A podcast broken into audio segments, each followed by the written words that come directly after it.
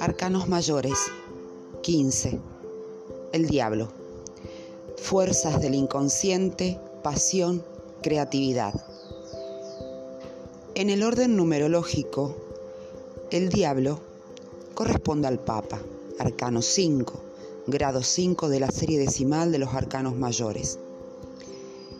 Esta carta también representa un puente, un tránsito, pero si el Papa indicaba un camino hacia las alturas espirituales, el diablo aparece como un tentador que muestra la vida hacia las profundidades del ser.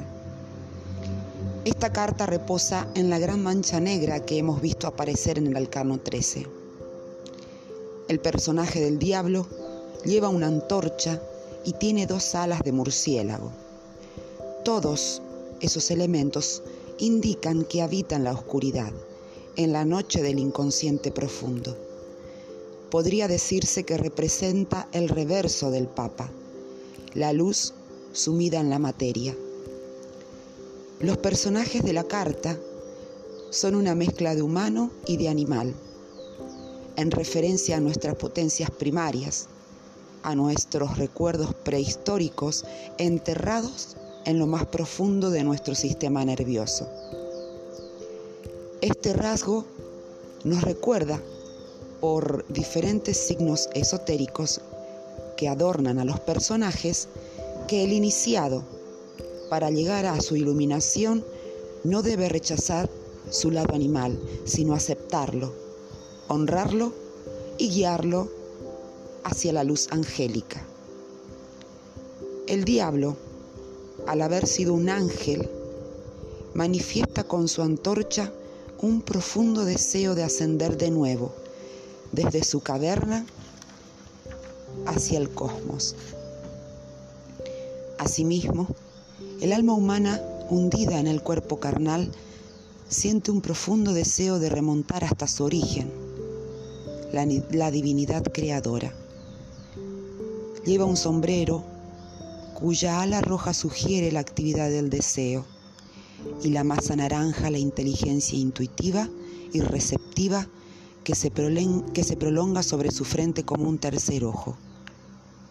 Visquea, mirando fijamente un punto en su nariz, en intensa meditación. Su expresión facial es ambigua, sugiere, por una parte, una profunda concentración y por otra, una mueca infantil. Podría decirse que al atravesar la capa del miedo popular que inspira, nos recuerda de este modo que no es sino una creación inocente, un ser cómico.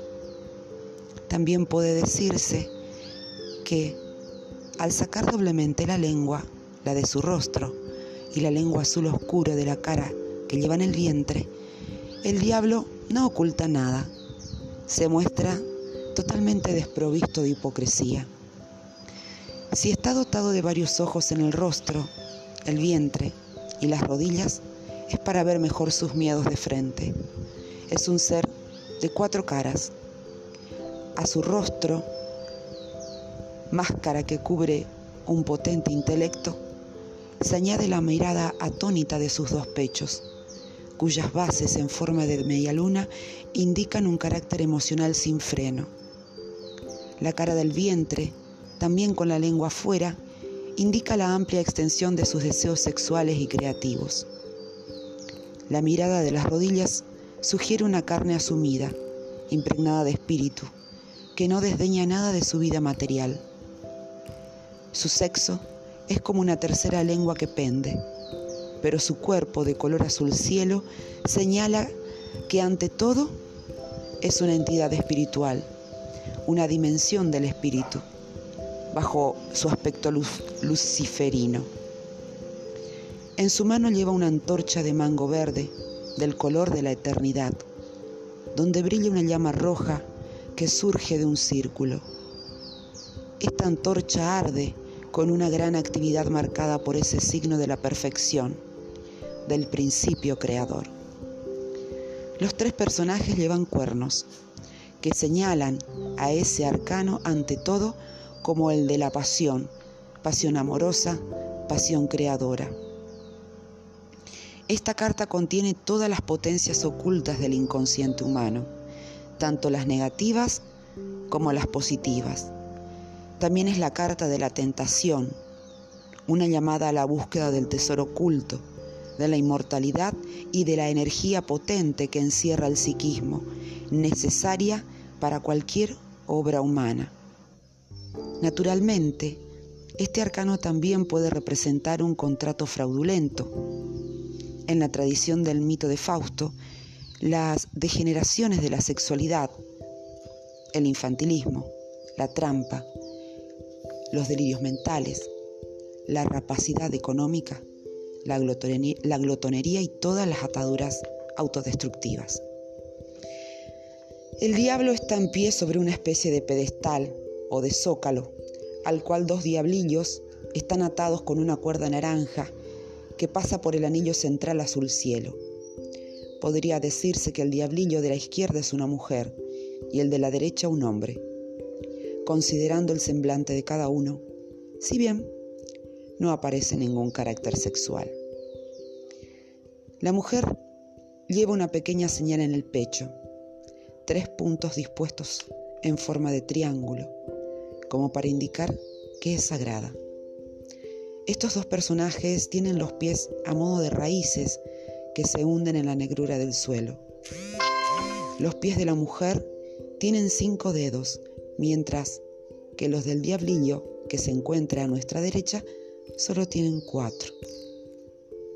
En esta carta es donde se revela la dimensión activa de lo femenino y la dimensión pasiva de lo masculino, uniéndose ambas energías en el centro para crear el diablo hermafrodita, que posee en su cuerpo dos pechos y un pene.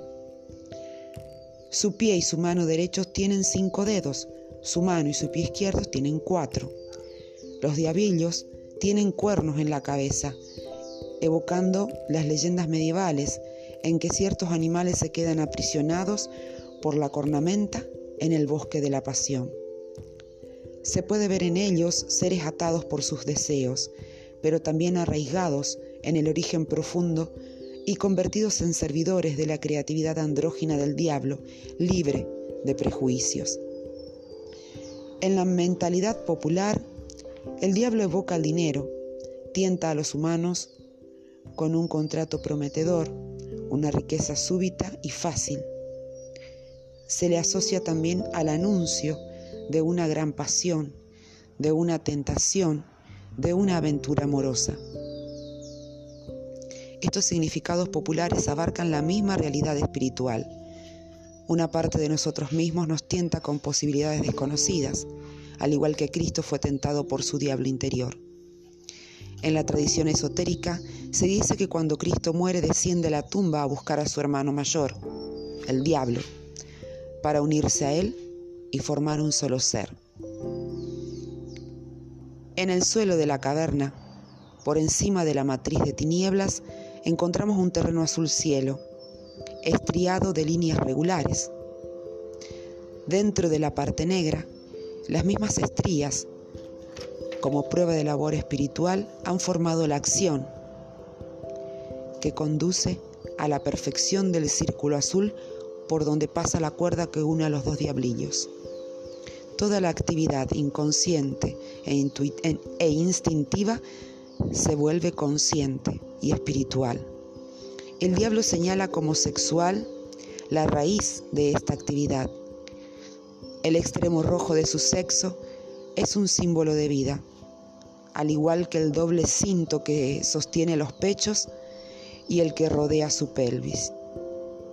Con estos toques de rojos parece indicar que la libido es ante todo una llama vital, como la de su antorcha, con la cual se puede incendiar el mundo con un fuego creador. A este respecto, el diablo es el otro rostro de Dios. En una lectura, el diablo puede sugerir una entrada de dinero o todo lo que concierne a transacciones financieras importantes, a veces turbias o secretas. Es el gran tentador que en el dominio material remite al deseo de riqueza.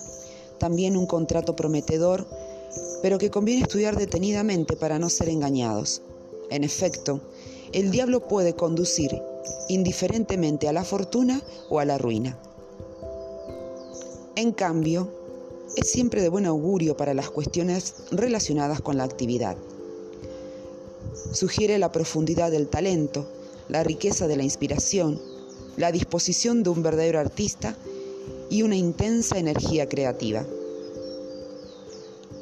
Al igual que el arcano 13, el diablo puede a priori asustar al consultante. Está lastrado con todas las prohibiciones morales y religiosas y remite a la imagen del mal. El tarólogo orientará entonces la lectura para permitir al consultante superar las barreras sexuales o creativas que le han impuesto y volver a la potencia de las profundidades en las que arraiga nuestro inconsciente. Es también el lugar en que se gestan las pasiones, el diablo nos recuerda frecuentemente la dimensión sexual de una relación, una fuerte pasión. También puede evocar el deseo de conocer esta forma de unión. A veces remite a dependencias fisiológicas o psíquicas, cuyas raíces inconscientes conviene identificar.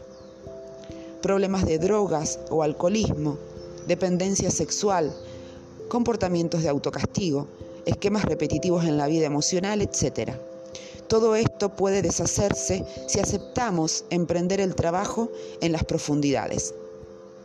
En cualquier caso, esta carta nos orienta hacia nuestra naturaleza profunda, nos incita a no enmascararla. La realización consiste en ser lo que se es. Eso supone reconocerse y conducir nuestros deseos.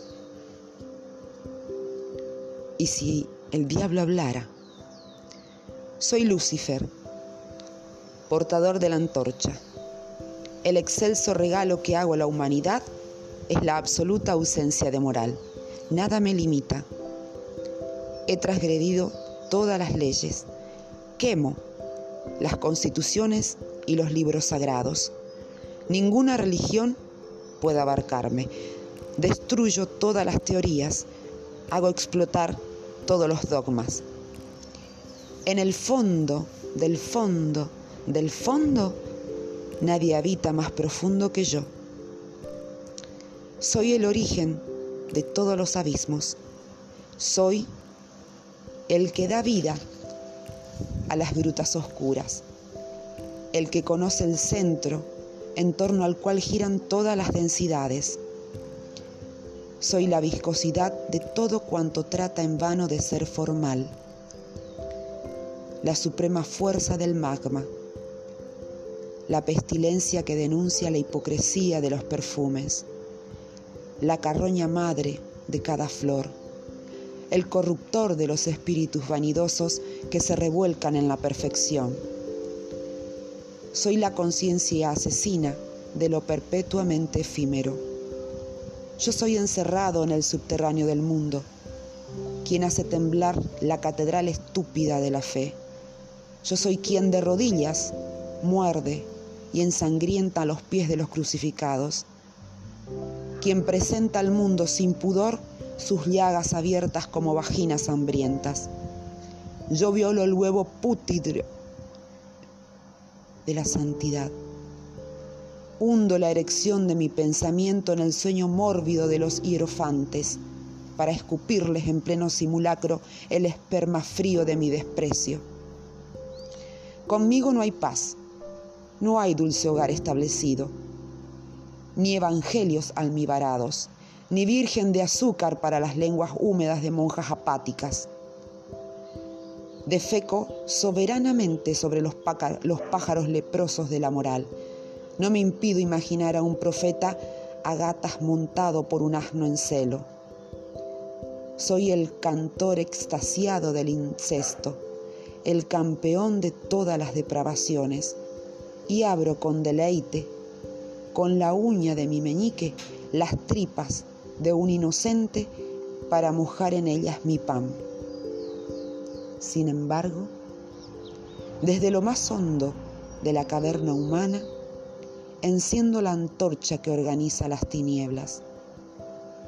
Por una escalera de obsidiana, llego al pie del Creador para ofrendarle el poder de la transformación.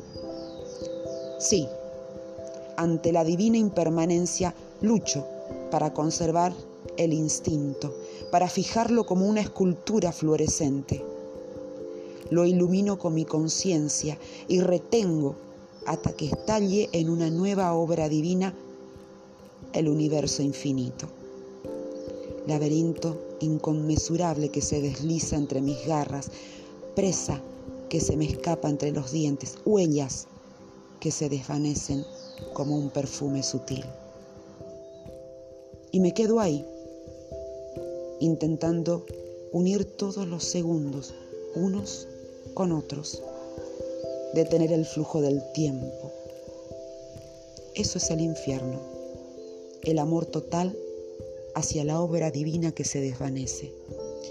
Es Él, el artista, invisible, impensable, impampable, intocable. Yo soy el otro artista, fijo, invariable, oscuro, opaco, denso. Antorcha que arde eternamente con fuego inmóvil. Yo soy quien quiere engullir esa eternidad, esta gloria imponderable, clavarla en el centro de mi vientre y parirla como una ciénaga que se desgarra para eyectar el tallo en cuyo extremo se abrirá el loto donde brilla el diamante. Así, yo, lacerando mis tripas, quiero ser la Virgen Suprema que pare a Dios y lo inmoviliza en una cruz para que se quede eternamente aquí, conmigo, siempre, sin cambio, permanente permanencia. Entre las interpretaciones tradicionales de esta carta encontramos pasión, atadura, dependencia, carácter posesivo, adoración, gran creatividad, lo prohibido, tentación, bestialidad, drogas, contrato prometedor que hay que estudiar detenidamente, entrada de dinero, potencias ocultas del inconsciente humano, fermentación, prostitución, crueldad, trabajo de las profundidades, psiquiatría, lado oscuro del ser, sexualidad, Lucifer, soberbia, posesión, obsesión, magia negra, negarse a envejecer, gran vigor sexual, fantasías, tesoro oculto, energía oculta en el psiquismo, superación, tentación. Y entre las palabras claves, tentación, deseo, apego, encadenamiento, dinero, contrato, profundidad, oscuridad, miedo, prohibición, inconsciente, sexualidad, pulsiones, creatividad. Gracias.